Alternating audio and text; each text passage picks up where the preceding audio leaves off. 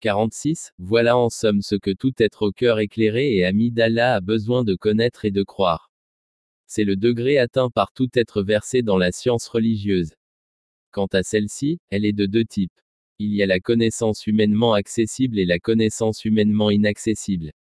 Dénier la connaissance humainement accessible est un sacrilège, et prétendre détenir la connaissance humainement inaccessible est également un sacrilège.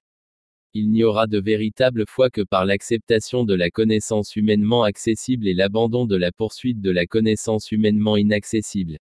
47. Nous croyons en la table gardée et le calame, puis en la totalité de ce qui est inscrit sur cette table. Si tout l'ensemble de la création se réunissait pour faire disparaître ce qu'Allah a écrit comme étant existant, il ne le pourrait pas, et s'il se réunissait pour donner existence à ce qu'Allah n'a pas écrit, il ne le pourrait pas. Le kalam a séché après avoir écrit tout ce qu'il y aura jusqu'au jour de la résurrection. Ce qui a induit le serviteur en erreur ne pouvait le faire réussir, et ce qui l'a fait réussir ne pouvait le faire échouer. 48. Le serviteur se doit de savoir qu'Allah savait déjà tout de sa création, avant même son existence. Il détermina tout cela avec précision et fermeté.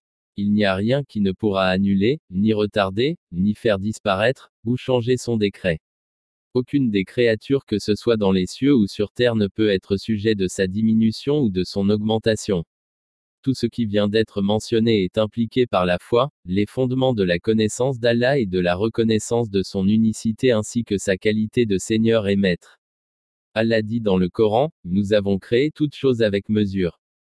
54. 49. Il dit également, Le commandement d'Allah est un décret inéluctable. 33. 38. Malheur à celui qui se pose en adversaire à Allah contestant sa prédestination et aborde celle-ci avec un cœur malade. Dans son investigation à dévoiler le mystère, il entreprend selon son imagination de découvrir ce qui est caché. Cependant, tout ce qu'il dira à ce sujet, fera de lui un menteur et un pécheur.